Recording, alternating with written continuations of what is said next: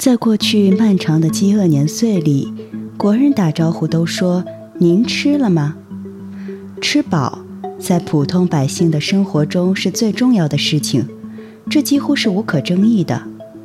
古有“仓廪实而知礼节”，看来古人早已深谙这个道理。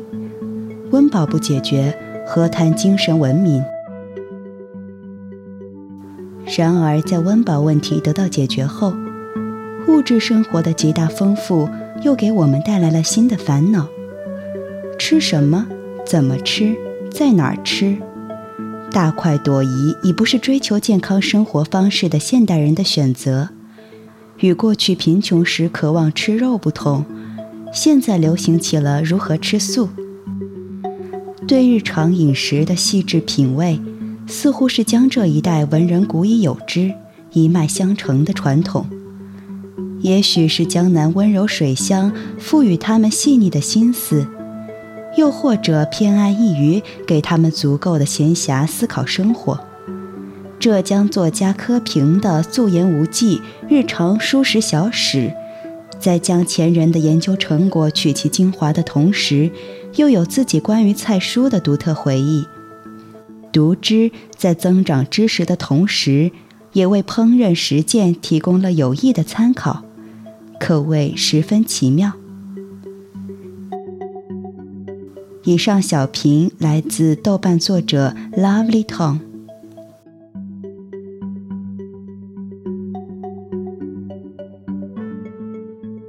我是静听书屋的不言，欢迎走进你我的不言时光。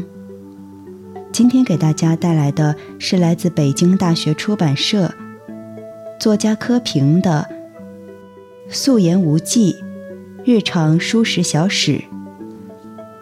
想要和我一起阅读整本书籍，欢迎关注公众微信号“静听有声工作室”，在书屋微信菜单下单购买。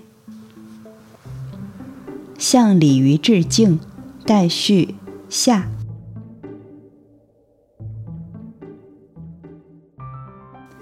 其他藏龙卧虎的家伙还有很多很多，自然个个都是武功高强、内外兼修。丝瓜有长达四五尺的，绝不亚于一个小学五年级学生的身高。藕身居湖底，仿佛地下工作者战斗在敌人心脏里。土豆烧牛肉能天天吃，据说就等于共产主义。北京砂锅居烧茄的最高境界是炒到微黄，甚至微焦，则油复流出不少。炒咸菜一定要加开阳，这是周作人一生的心得。空心菜又能吃又能用于战事，南朝时曾在鹦鹉洲抵挡过慕容衍的大军，看来比张教授的海带战法管用。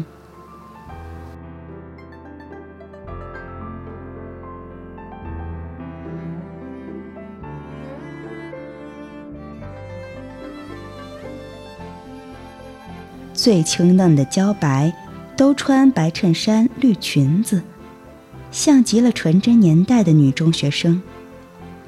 糖炒栗子以苏州观前街大成坊口金凤家的为最佳，那是因为老板娘长得漂亮。乾隆皇帝下江南吃到的名菜金镶白玉板、红嘴绿鹦哥，其实不过是一碗普通的菠菜豆腐汤。蚕豆晒干做茴香豆，就能摇身一变进入文化界。芹菜夏日里会开白色花朵，有幸见到者年内当有艳遇。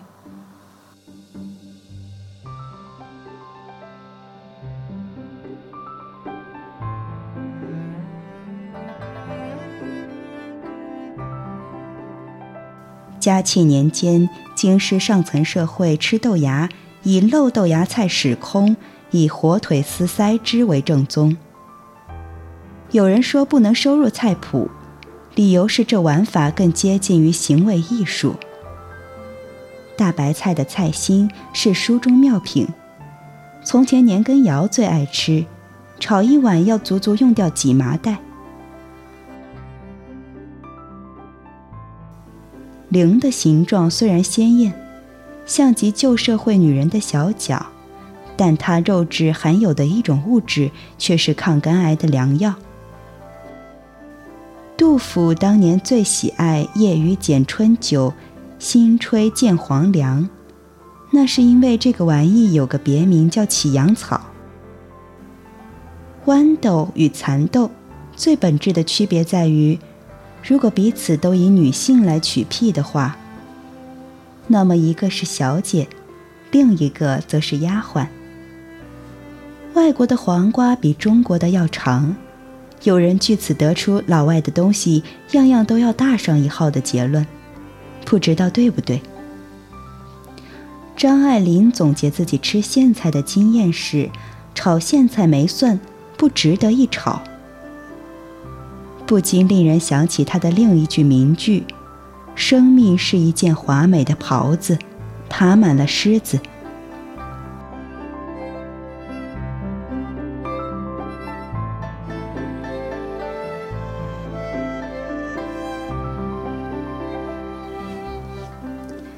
自从三千年前吴国先贤左丘明首次喊出“肉食者鄙，素食者智”的革命性口号，三百年前吴沈先贤李笠翁首次承前启后身体力行，其影响力，听说现在终于走出国门，成为国际饮食界的中国标准。最近报上的新闻说。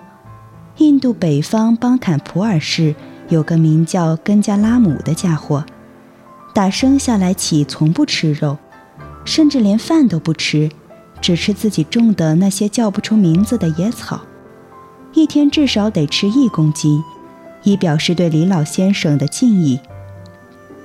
最近报上的新闻又说，鉴于前总统里根吃肉吃出了老年痴呆症。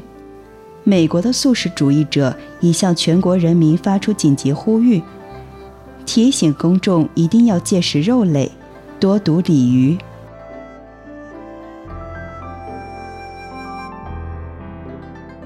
性感名模翠茜·贝汉姆当即脱光衣服走上街头响应，贴在身上的那几片生菜叶子，在媒体的镜头里已成为闲情偶记的英文版。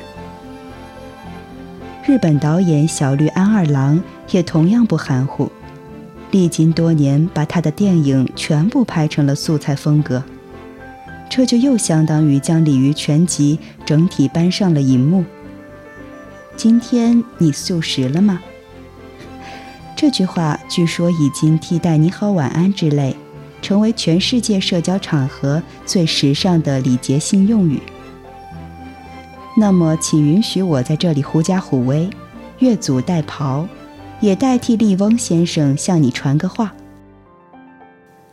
今天你素食了吗？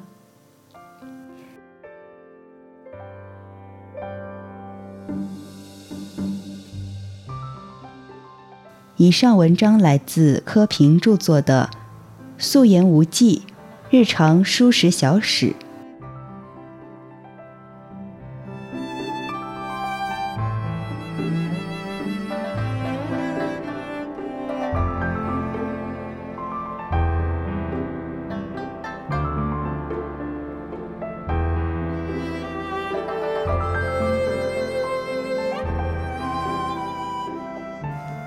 感谢您的聆听，我是静听书屋的不言。如果你喜欢我的节目，可以在微信公众号关注我们的不言时光，或是在节目栏中搜索“不言时光”。我们下期再见。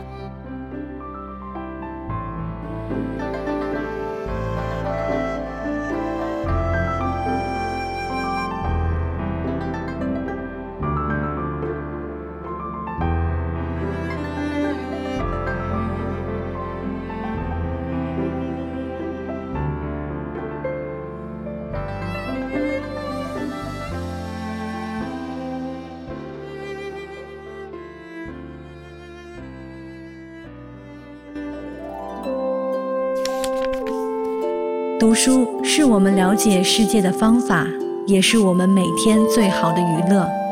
每读一本书都是一次修行。静听书屋，陪你在每一段向往阅读的路上。